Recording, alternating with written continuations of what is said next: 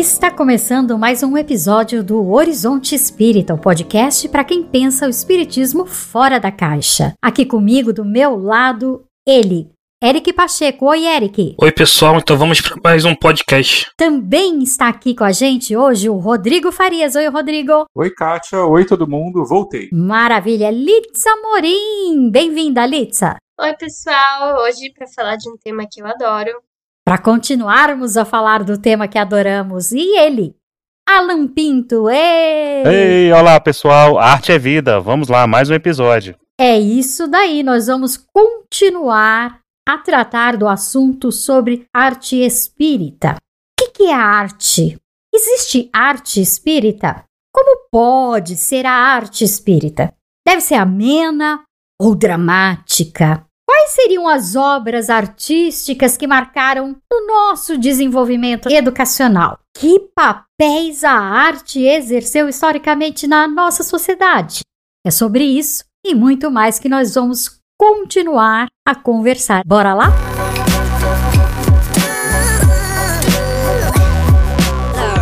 Eu estava pensando sobre, uh, sobre essa questão, sobre a arte na história.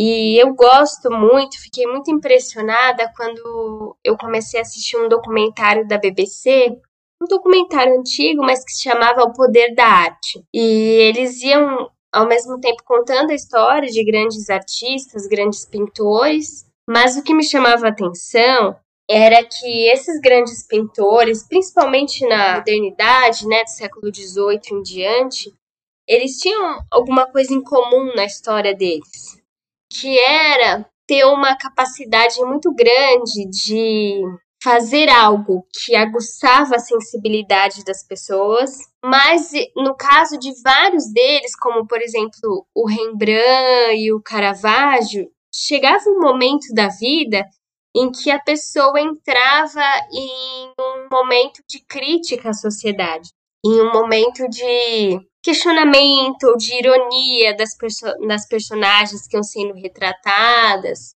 Só um exemplo bem curtinho. Eu lembro que o Rembrandt ficou muito famoso, é, as elites da Holanda gostavam dos retratos dele porque ele conseguia fazer os retratados parecerem pessoas é, puritanas, sobras, que não ostentavam, mas ao mesmo tempo as marcas da ostentação estavam lá. Então era tipo um rico que não queria parecer rico, mas queria que soubessem que ele era rico. E aí chega um momento que ele começa a ironizar nessas pinturas. E o Caravaggio, ele começa a pintar, um dado momento da vida dele, um Jesus assim, com os pés sujos, é um Jesus bastante humanizado. Então ele começa a transmitir uma mensagem teológica, né, da pessoa enxergar o sagrado naquela situação ou de sofrimento ou de marginalização social. E acho que a gente poderia até pular e falar que atualmente, por exemplo, do que que falam os rappers, se não de várias situações vividas é, pelo povo que é marginalizado ou que está numa condição de pobreza, né, nas grandes periferias aí do Brasil. É, na verdade, a arte sempre serviu como, vamos dizer assim, um espelho do momento vivenciado pela sociedade, né? Desde que o mundo é mundo, que se a gente for ver mesmo já lá na pré-história, nas pinturas rupestres, nós conseguimos estudar aquela, aquela, as pinturas. Então, a pintura, a arte, de qualquer forma, ela sempre serviu para retratar uma estrutura social, um momento social e muitas vezes um pouco mais é, puxado para a realidade e outras tantas vezes puxado mais para a visão do próprio artista. Então, quem vai analisar isso precisa ter muito cuidado nesse aspecto. A arte sempre fez e acredito que sempre vai fazer parte da nossa sociedade enquanto é, matéria mesmo de estudo de, e de observação. A questão, por exemplo, que você falou, Litsa, dos rappers de hoje como sendo um, um grandes, vamos dizer assim, denotadores de, de, de movimentos, isso sempre existiu também na música. Não só agora com os rappers, mas eu me, eu me recordo quando eu era adolescente, nos anos 70, os funks, muito bem retratado, principalmente na parte norte dos Estados Unidos, que foi onde eu morei, eram bem relacionados ao momento, ao preconceito, à luta e a questões mesmo so sociais que eles viviam na época. Então, assim, na verdade, é uma grande ferramenta que nós temos e devemos retratar, registrar e fazer valer como material de estudo, material de observação, mas sempre com muito cuidado para a gente não enxergar realidade onde não existe ou não enxergar a realidade onde ela está, né? A arte ela acaba sendo justamente esse movimento de representação de sentimento, de visões. Quando o homem das cavernas começa a pintar aquelas cenas do cotidiano, ele estava se expressando, ele estava colocando coisas do, do seu próprio dia a dia, expressando a própria sociedade na época que ela eh, que ele vivia aquilo, que ele habitava aquilo ali. E a arte ela sempre vai ser isso. Eu acho que definir, a gente definir o que é arte, o que não é arte, é um passo assim muito perigoso para se dar. Eu prefiro entender que a arte seja expressão. Como eu sou músico, né, eu, eu vou sempre tender para o lado da música, mas tem gente que tem olhar para a pintura, tem gente que tem olhar para o cinema, e todas essas, essas formas, essas visões, uma tentativa de traduzir a essência das coisas, a essência do sentimento. E quando a gente fala a essência do sentimento, a gente acaba falando também da essência da alma. E quando a gente fala em alma, a gente vai sim ter uma grande relação entre arte e espiritualidade. Não tem como. Quando você fala, Kátia, do, do, funk americano, não confundir com esse funk que a gente tem hoje, nada contra, mas é uma outra, outra espécie de manifestação de cultura. Quando você tem o blues, que é aquele lamento do negro americano, que ele canta as suas dores. Quando você tem o samba, que é justamente a, a representatividade do gueto. Então você vê essas expressões de uma realidade que muitas vezes é marginalizada. O rap é marginalizado. Uh, o funk né, hoje da periferia é marginalizado, o samba já foi marginalizado. Então, essas coisas elas acabam refletindo muito na nossa cultura. A gente precisa ter uma, uma visão e uma abertura para isso. Então, separar arte de espiritualidade é algo que não dá para racionalizar. Eu acho difícil definir a arte, porque eu concordo que ela está relacionada com o contexto histórico, né? Então cada época pode ter uma definição de arte diferente. Você tem, tem várias nuances aí, então não daria para ter um critério único né, de definição do, que é o que não é arte, né? Porque sempre que você vai tentar definir usando um critério, você vai deixar alguma coisa de fora. Bom, eu adoro definições. acho que é, sem definição a coisa fica complicada. Porque o que eu acho que é legal de dizer, assim, se a gente está falando de definições, obviamente nenhum de nós vai ter a pretensão de definir o que é ou não arte e impor isso a ninguém. Mas o que eu acho interessante é que assim, essa noção que a gente tem de arte hoje, ela também é datada, ela também é histórica. É, a, quando começa a se falar de arte, por exemplo, na antiguidade, na época dos gregos, é, a arte estava relacionada à técnica. Não existia esse conceito de arte que a gente tem hoje. É a técnica. Então, o carpinteiro, o marceneiro, o arquiteto, o pedreiro, o escultor e o pintor, todos eles eram detentores de uma técnica. Todos eles eram artistas nesse sentido. Não havia esse status especial né, que você dá hoje para a figura do artista como alguém é, à parte dos outros profissionais. E, e, essa, essa ideia da arte como uma coisa separada, né, isso vai surgindo aos poucos. Me chama a atenção como historiador é ver como até a, a, discussão do que é arte em si, ela tem um peso histórico. Ela não seria possível é, na época dos Césares. Ela também é uma coisa de uma época mais recente. E mesmo quando a gente diz, ah, a gente não pretende dizer o que é arte ou não, se fosse, sei lá, 100 anos atrás, é, provavelmente uma pessoa culta conseguiria definir razoavelmente bem o que, seria a arte, para que, ela serve. Então não seria qualquer coisa que seria considerada arte. É, não é qualquer pintura, não seria qualquer escultura, não seria qualquer música. É, e o que eu acho que é mais interessante ainda, falando ainda do ponto de vista histórico, é como geralmente as coisas que tinham status de arte eram coisas que eram apreciadas pelas classes dominantes. Então, muitas vezes o que era desprezado como não arte é, eram coisas, manifestações mais populares. Se a gente pegar a ideia das belas artes ou do que é considerado uma a arte mais elevada, né? É, você vê muito isso em música, certos gêneros são desprezados, às vezes dão a volta por cima e se tornam clássicos, como o jazz. O jazz era uma música de gueto 100 anos atrás, depois ele vai ganhando status, e hoje é uma coisa erudita, as pessoas até se gabam de serem conhecedoras de jazz, né, independentemente de classe social. Uh, o próprio samba também foi perseguido pela polícia durante muito tempo. Muitas vezes a noção que a gente tem do que é arte com A maiúsculo são geralmente aquelas artes apreciadas e consideradas como tal é, pelas elites. Música clássica, por exemplo. Aliás, a, a, música clássica, né, ela, ela era tido, né, como um ofício. Você tinha o ofício de ser o compositor de sinfonia. Sim, sim. Mozart era um desses. É, até mesmo, por exemplo, as esculturas de Aleijadinho eram um ofício. O ofício dele era ser escultor. E, e, é engraçado que muitas das músicas, falando ainda da música clássica, muitas músicas hoje a gente chora, né? A gente vê em grandes seleções, que as pessoas tendem a considerar como a mais elevada expressão da arte musical, originalmente são tiradas de operetas populares, de músicas que eram voltadas para o povão. A ópera nos Estados Unidos do século XIX era altamente popular, as pessoas assim, era como show de rock em muitos lugares. E, mas e aos poucos, e só aos poucos, é que se vai criando essa distinção de que apenas as pessoas, digamos assim, de bem, né, as pessoas mais respeitáveis é que podiam frequentar. Então você vai encarecendo os ingressos, você vai criando é, alojamentos separados para dar uma distinção maior e a ópera acabou se tornando uma coisa elitizada.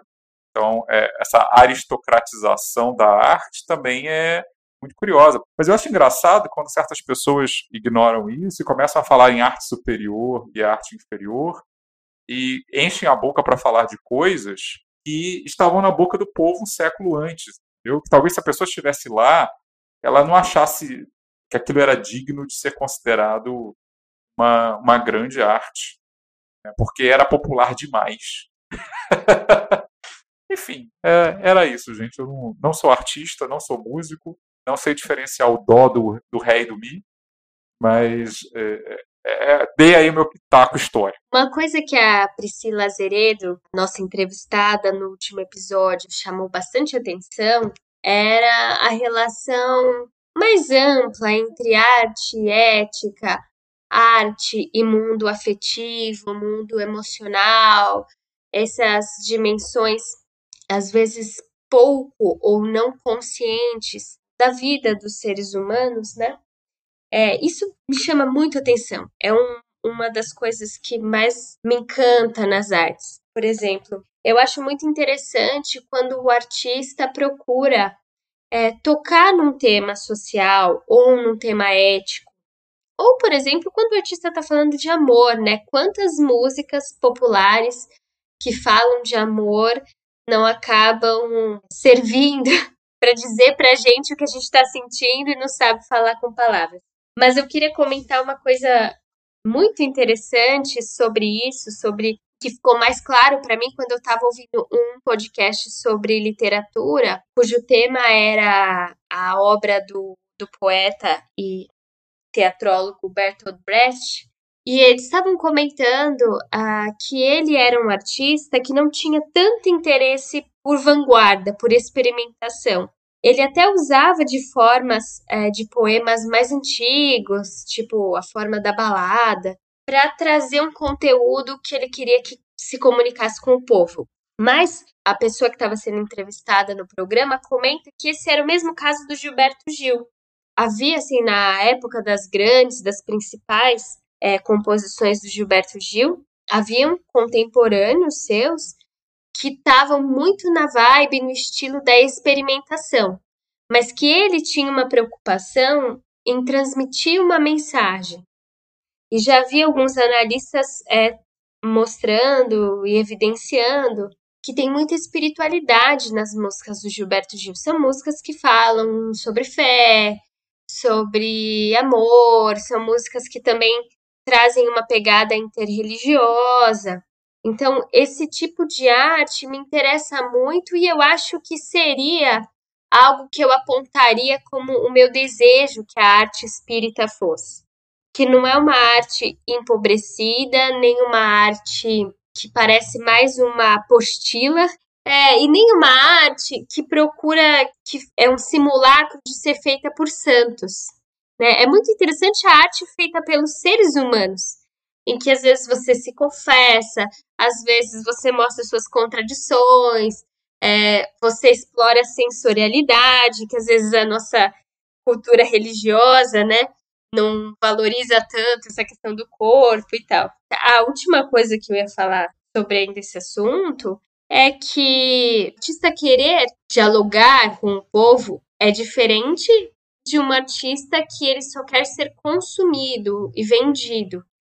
Porque hoje em dia já existem muitos teóricos que estudam a questão da indústria cultural, que produz esse monte de música que é tudo igual, que fala sobre os mesmos temas, que quase usam os mesmos refrões, que eles estão muito uh, muito mais interessados em vender. É, mas isso é um problema que não é de agora, né? Você vai ver sempre alguns estilos, alguns artistas sendo acusados de estar tá comercializando a arte e etc, né? Você me despertou para uma coisa aqui, Litsa, que eu nunca tinha parado para pensar sobre a espiritualidade nas músicas de Gilberto Gil. Aquela música dele, Se Eu Quiser Falar com Deus, é maravilhosa. Andar com fé, ele vai falar dos filhos de Gandhi e vai fazer aquela mistura sensacional. Se eu quiser falar com Deus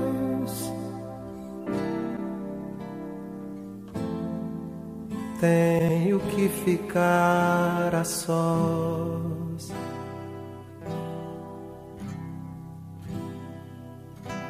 Tenho que apagar a luz.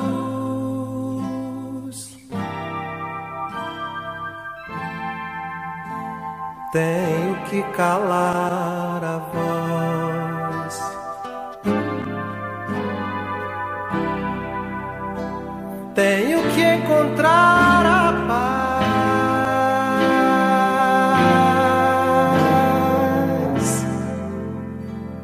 Tenho que folgar os nós dos sapatos, da gravata, dos desejos, dos receios. E quando a gente fala em arte espírita, pelo menos a arte que a gente vê hoje dentro do meio espírita, a gente começa a pensar que a gente está muito, mas muito, muito distante do que possa ser realmente. E a arte espírita, a gente, a primeira coisa que vem à mente é o quê? É literatura. Aí você tem um médium como Chico Xavier com mais de 400 obras, outro médium com mais de 200 obras, mas isso aí representa realmente o que possa ser um espírito de arte. A gente vai falar também da, das pinturas mediúnicas, que são uma coisa extraordinária que apareceu na, na década de 80 com o Gaspareto e que assim impressiona a forma como ele fazia, mas a qualidade desse material realmente ela provoca essa sensação, esse sentimento que a gente falou aqui no início, que a Priscila falou muito bem no episódio passado, essa representatividade, né, essa introspecção que a arte nos conduziria quando você ouve uma música dessa de Gilberto Gil, quando você vê uma pintura de um, do Caravaggio, né? Quando você vê uma pintura do Velázquez que é, é, como se fosse uma fotografia, você não pensa que é uma pintura. O Velázquez ele, ele tinha uma, uma, tem uma história que diz que ele pintou um quadro em que havia um cacho de uva e era tão perfeito que os passarinhos entravam pela janela e iam bicar a pintura dele. Então, esse tipo de arte, será que a gente consegue ver hoje no meio espírita? Eu acho que essa é a grande discussão que a gente deve colocar em pauta nesses dias atuais. Eu queria, se me permitem, antes da gente entrar sobre a arte espírita atual, falar um pouco sobre como é visto na obra de Kardec. Uh, Kardec falou da arte espírita, tem um artigo da revista Espírita de 1860, dezembro, que Kardec vai falar da arte espírita, né? E ele relaciona uh, a arte pagã, a arte cristã e a arte espírita, né? Como um desenvolvimento de uma coisa da outra, né? Parecido com aquela visão do, da revelação de, de de Moisés, de, de Jesus e depois o Espiritismo é uma coisa teleológica, né? E é, ele diz que a, nesse, nesse texto que a arte uh, espírita seria uma fecunda inspiração né, para os artistas, né? Ele não fala só de, de literatura, ele fala de pintura, de, de poesia. Tem muita poesia na revista espírita que normalmente o movimento espírita ignora ou nem conhece, né? Tem uma poesia que eu gosto, é, de 1863, da revista espírita de julho, sobre os anjos da guarda. Então, Kardec se preocupava bastante com esse tema, né? Embora talvez a, a visão do, do Kardec sobre arte, sobre beleza, possa parecer hoje um, um tanto, não sei, positivista. Né? Por exemplo, vê lá o, o texto que não Obras Póstumas sobre a teoria da beleza. Ele faz comparações entre as artes dos diversos povos, talvez possa parecer como datada, né? Até porque nesse, nesse mesmo texto, ele também deriva lá para fenologia, né? Ele falava da correlação possível, hipotética, entre a beleza das pessoas e desenvolvimento espiritual. Pelo amor de Deus. Aquele texto realmente é uma coisa. Tudo bem, uma, uma especulação, um exercício intelectual que ele teve lá, mas, né? mas assim, é, eu acho que, já que você tocou no Kardec, Érica, acho que a gente poderia discutir primeiro o que é arte espírita. É uma arte sobre temas espíritas? É uma arte mediúnica? É, o que, é arte espírita? É uma arte que se faz em centro espírita? Porque eu acho que às vezes a gente usa o mesmo termo para coisas diferentes. Né? Então, se alguém faz um poema, digamos, sobre reencarnação, ele está fazendo uma arte espírita, e se, a, e se a, pessoa não for espírita? Como é que é isso? Né? O que, que a gente está chamando aqui, aqui entre nós, né? de arte espírita? Porque quando você cita Kardec, me parece que ele está se referindo a isso. A arte sobre temas é, tratados pelo espiritismo. Mas é, é esse o sentido que a gente vai aplicar? É, pelo menos no, na obra de Kardec, no, nesse artigo da revista Espírita, é esse o conceito, né? Ele fala de arte inspirada em conceitos espíritas, né? Que fala da reencarnação, da, da mediunidade, enfim. O que não é a visão de hoje, né, do movimento espírita brasileiro. Na verdade, normalmente o que se chama de arte espírita no movimento brasileiro é mais uma arte cristã, né? Que fala só sobre trechos do evangelho, que fala sobre coisas do cristianismo, né? Nem toca muito temas espíritas às vezes. É, me parece que o que se chama hoje no movimento espírita no Brasil, né? não sei em outros lugares, mas o que chama de arte espírita é muitas vezes uma arte catequética, né? Você cria uma musiquinha para passar um conceito, usar na evangelização, e parece que é, que é meio isso. Ele estaria mais voltado para uma arte sacra, não é? Que você tem aqueles temas religiosos e você usa aquilo ali para provocar aquele ambiente. Eles falam muito em vibração, né? A tal da vibração. Em nome da vibração é só um violãozinho sendo tocado meio desafinado, com a vozinha mansa. Mas a, a arte ela precisa transcender. E o que eu vejo é que na ideia do Kardec era justamente ter a arte como um instrumento de sensibilização de espiritualidade. E não é bem isso que a gente vê hoje no movimento espírita brasileiro.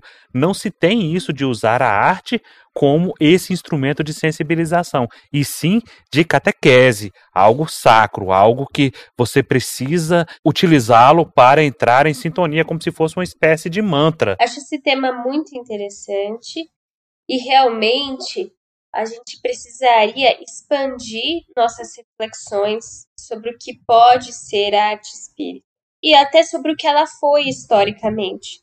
E eu acho que o Eric matou um pouco a charada, porque se a gente vai pensar historicamente por que, que o movimento espírita criou esse termo de arte espírita, era justamente na mesma, é, no mesmo estilo, na mesma inspiração da música católica, da música gospel, ou seja, é acreditar que algumas músicas podem trazer uma energia ruim, não exortar ninguém ao bem, então você pega um conjunto de músicas que seriam limpas, digamos é, assim. Na verdade, por exemplo, o evangélico tem o louvor. Esse é o louvor do espírita. É. É tocar aquele violãozinho com aquela musiquinha branda, calminha, quase baixa, tipo João Gilberto, mas sem nem sequer chegar à pontinha da unha de João Gilberto.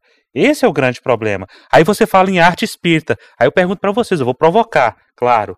Vocês acham realmente que um filme como Nosso Lar pode ser considerado como arte espírita? Eu acredito que possamos ver sim como uma arte.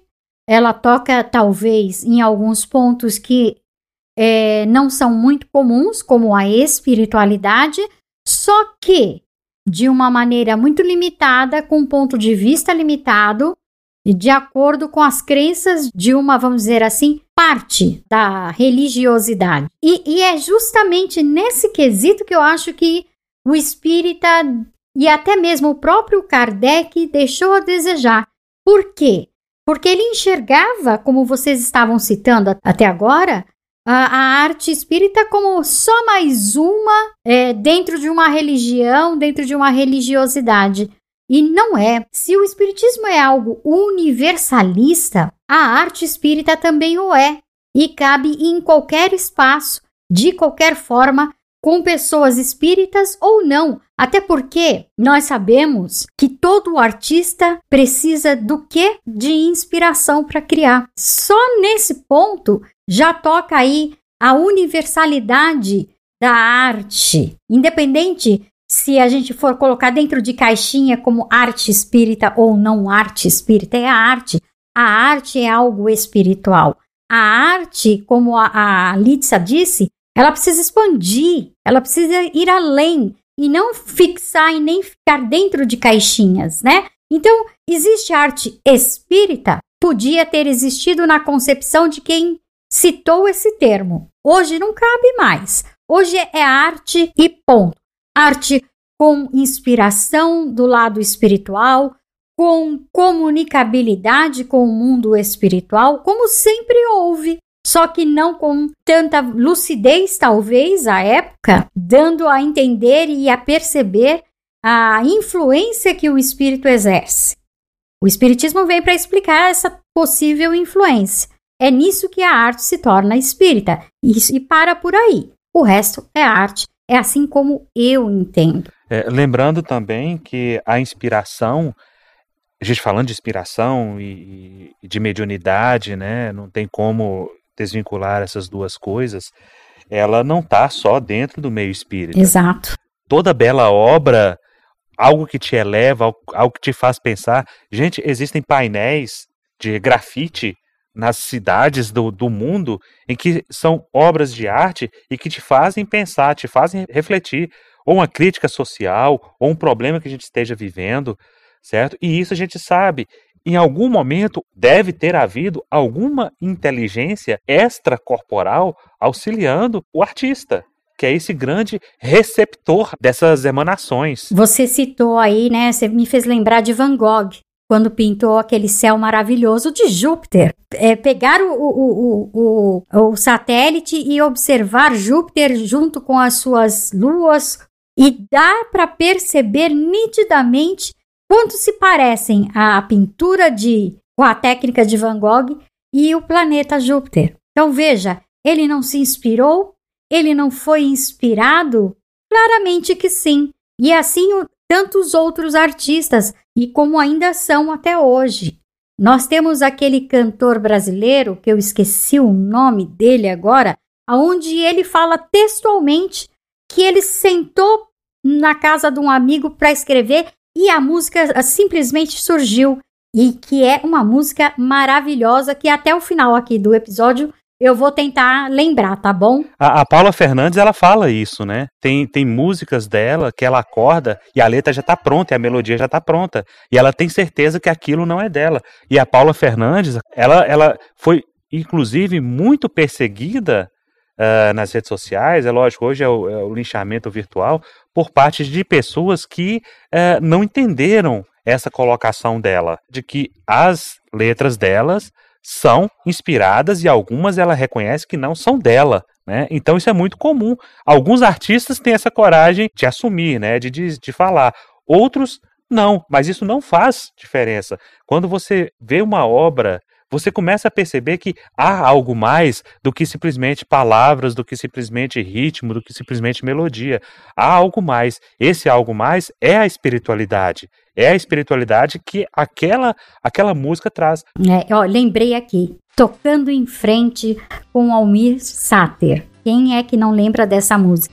E ele falou num programa lá da cultura, um programa, eu esqueci o nome do programa, não importa e ele disse que ele tem. Senhor Brasil. É isso mesmo. Do Rolando Boldrini. Ele tem plena convicção de que a música não foi ele quem escreveu e que ele só serviu de canal. E a música é lindíssima, né? Tocando em frente.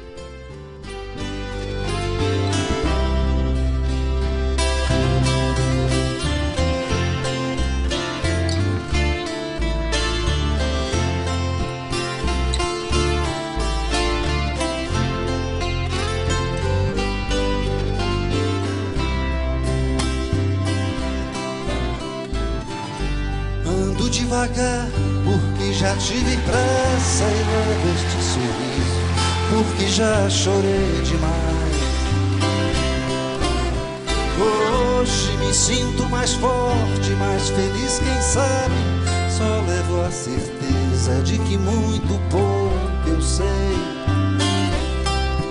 ou nada sei.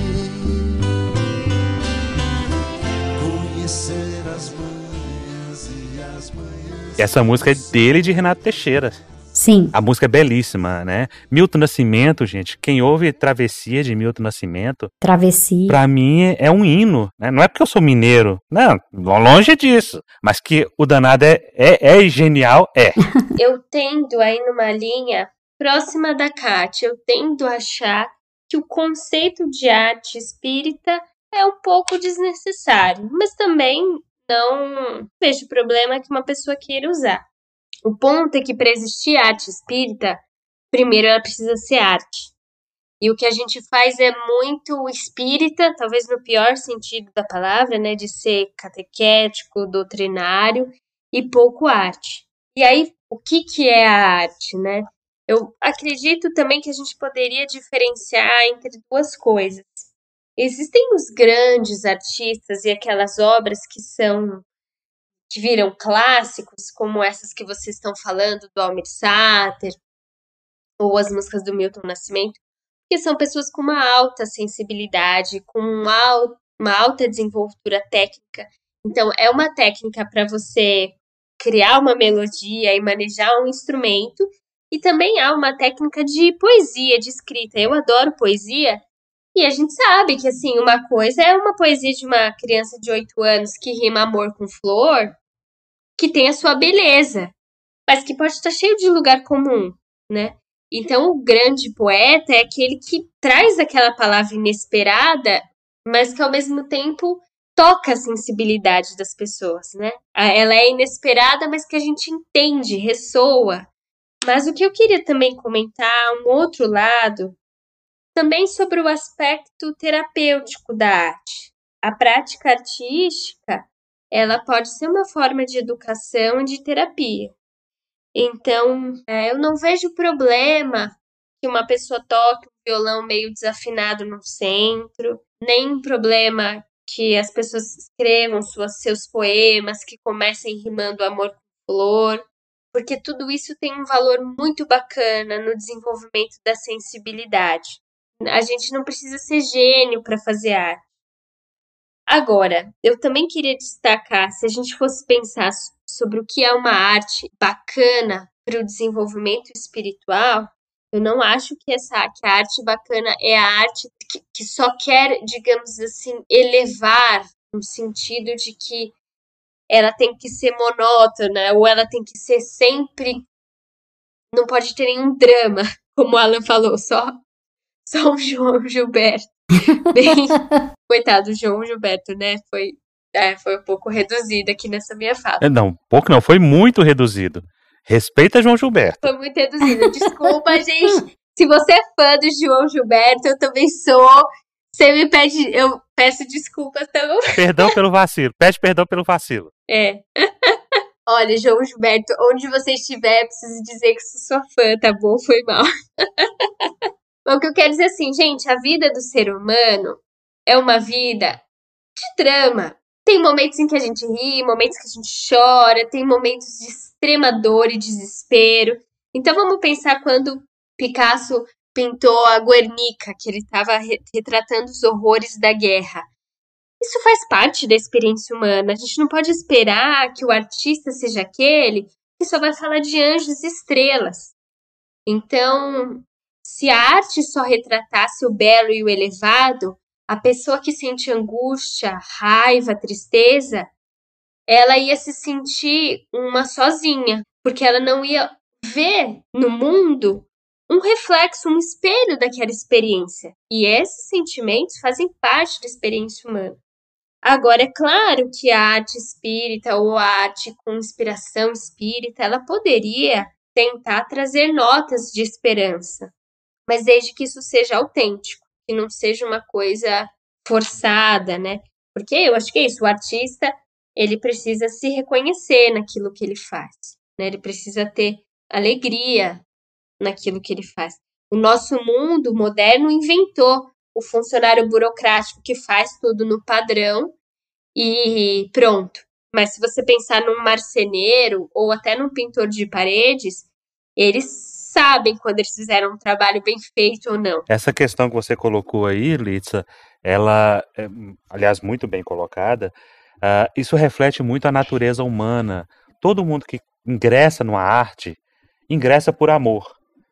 Ele busca o estrelato, ele busca a fama, mas não no começo. Ele busca o reconhecimento, ele busca a pessoa é, entender de, do sentimento aquilo que ele quer passar. Tudo muito bonito. Aí ele vai e consegue um contrato. Grava o primeiro disco, faz o primeiro filme, apresenta a primeira peça. Tudo tranquilo. Vem o segundo, vem o terceiro. Aí ele já fica preso a um contrato.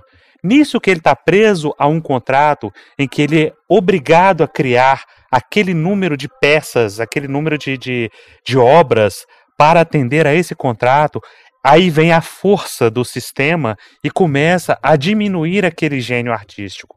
Por isso você vê grandes diretores com grandes obras e com diretores de cinema com grandes obras e com obras medíocres. Você vê é, é, músicos com grandes discos, discos de estreia maravilhosos, e depois você vê a, a produção cair de qualidade. Faltou inspiração? Não. Aí começa a entrar o problema da matéria influenciando no espírito. Quando você se vê forçado a fazer algo por obrigação, aí a coisa começa a perder o brilho. E perdendo o brilho, é lógico que você vai perder essa conectividade ou essa conexão com as forças superiores. Então, esse é o problema que a gente vê na arte como um todo, e a gente pode dizer que também que a gente pode ver isso na arte uh, de um modo geral, na arte espírita. Eu só não sei se a arte espírita precisa estar tá ligada com os espíritos superiores. Assim, isso pode acontecer, é benéfico que ocorra, mas é, nós somos espíritos. A arte espírita pode ser nossa, entendeu? É só porque às vezes a gente repete tanto isso, isso vem, sabe, ser espírita, a ligação com os espíritos superiores, que às vezes pode parecer sinônimo, mas a arte espírita não precisa ser mediúnica. Ou, num certo sentido, toda arte é mediúnica, porque é sempre um espírito se manifestando, que pode ser a gente que está encarnado. Eu acho que quando fala assim arte espírita, é, eu penso logo numa arte mais prescritiva, não meramente descritiva. Seja, geralmente, eu falei da arte catequética, né, ela geralmente tem essa, essa coisa da, da elevação. Digo, por exemplo, mesmo nos romances espíritas, lembro isso muito claramente nos livros de André Luiz, por exemplo, quando alguém está ouvindo uma música e é um personagem representado de maneira positiva, né? A pessoa está vendo um documentário, nunca está vendo um filme de um filme qualquer né? Você está ouvindo uma música, geralmente é uma música clássica, não é uma música popular, né? Sempre tem essa essa cor de uma arte para elevar. Eu que até entendo, porque assim você é uma arte mediúnica falando do ponto espíritos de guias, então assim é, a influência deles é mais se faz mais sentir quando você está em certos estados mentais e não em outros. Eu entendo que seu guia quer falar com você e você está assistindo, digamos, 50 tons de cinza, eu entendo que talvez seja mais difícil. Mas o que eu quero dizer é que as, eu me pergunto se de repente isso não é extrapolado. Porque assim, é, a arte que te condiciona melhor para certas atividades, conversar com um guia, participar de uma atividade espírita, ok.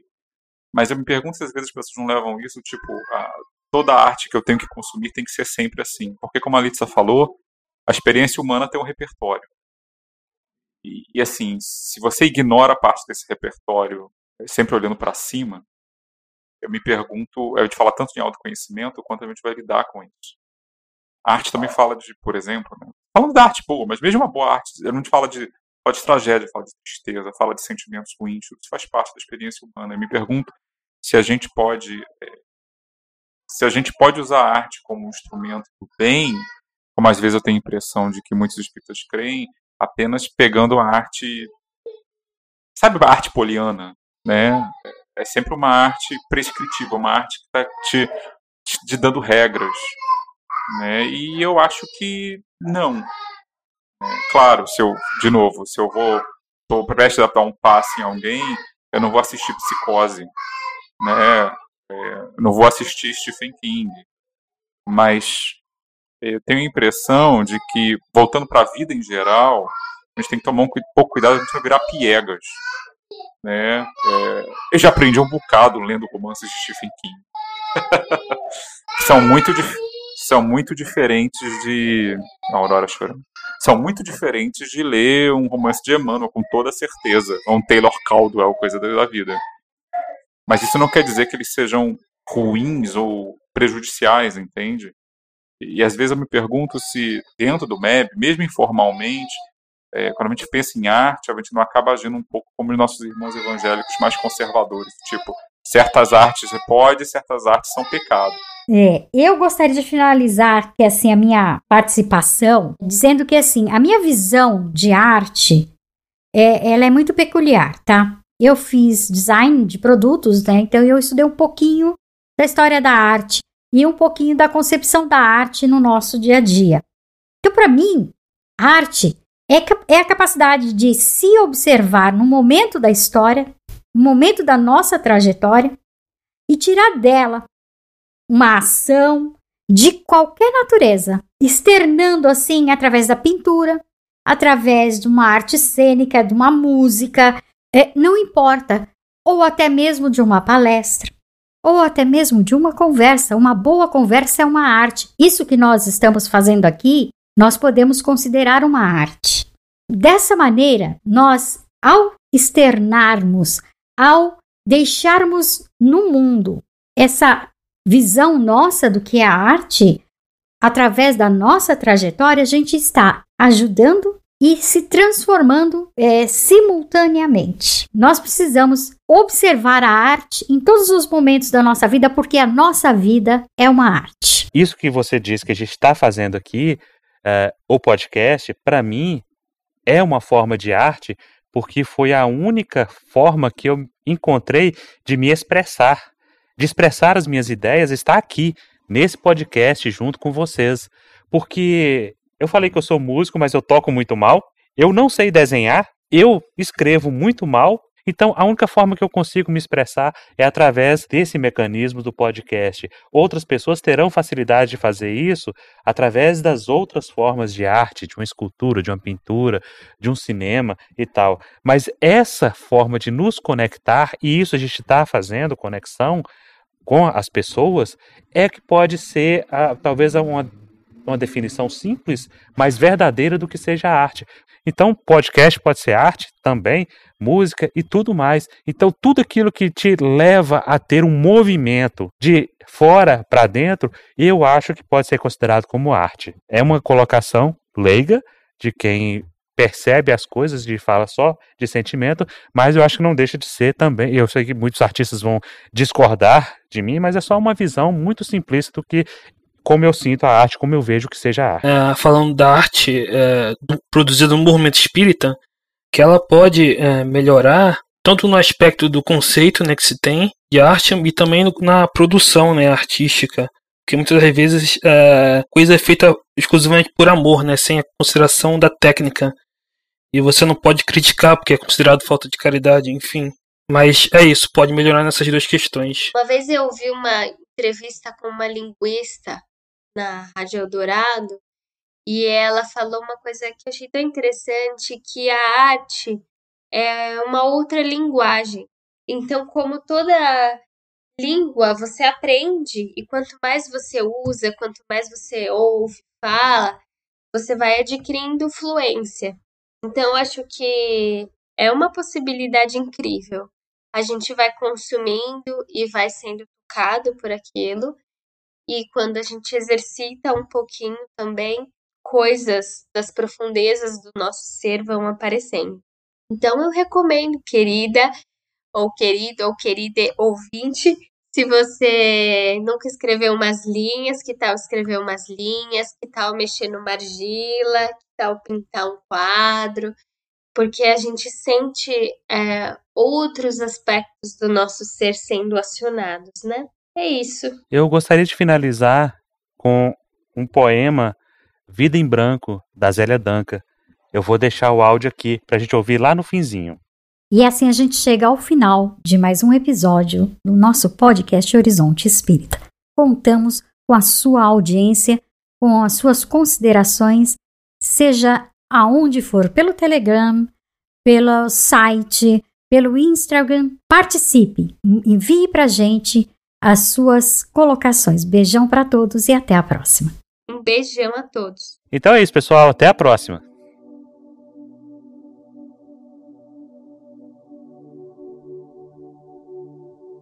Você não precisa de artistas? Então me devolve os momentos bons, os versos roubados de nós, as cores do seu caminho. Arranca o rádio do seu carro, destrói a caixa de som, joga fora os instrumentos e todos aqueles quadros, deixa as paredes em branco, assim como a sua cabeça, seu céu de cimento, silêncio cheio de ódio, armas para dormir, nenhuma canção para ninar e suas crianças em guarda, esperando a hora incerta para mandar ou receber rajadas. Você não precisa de artistas. Então fecha os olhos, mora no breu. Esquece o que a arte te deu. Finge que não te deu nada. Nem um som, nem uma cor, nem uma flor na sua blusa, nem Van Gogh, nem Tom Jobim, nem um Gonzaga, nem Diadorim. Você vai rimar com números. Vai dormir com raiva. E acordar sem sonhos, sem nada. E esse vazio no seu peito não tem refrão para dar jeito. Não tem balé para bailar. Você não precisa de artistas. Então, nos perca de vista. Nos deixe de fora desse seu mundo perverso, sem graça, sem alma.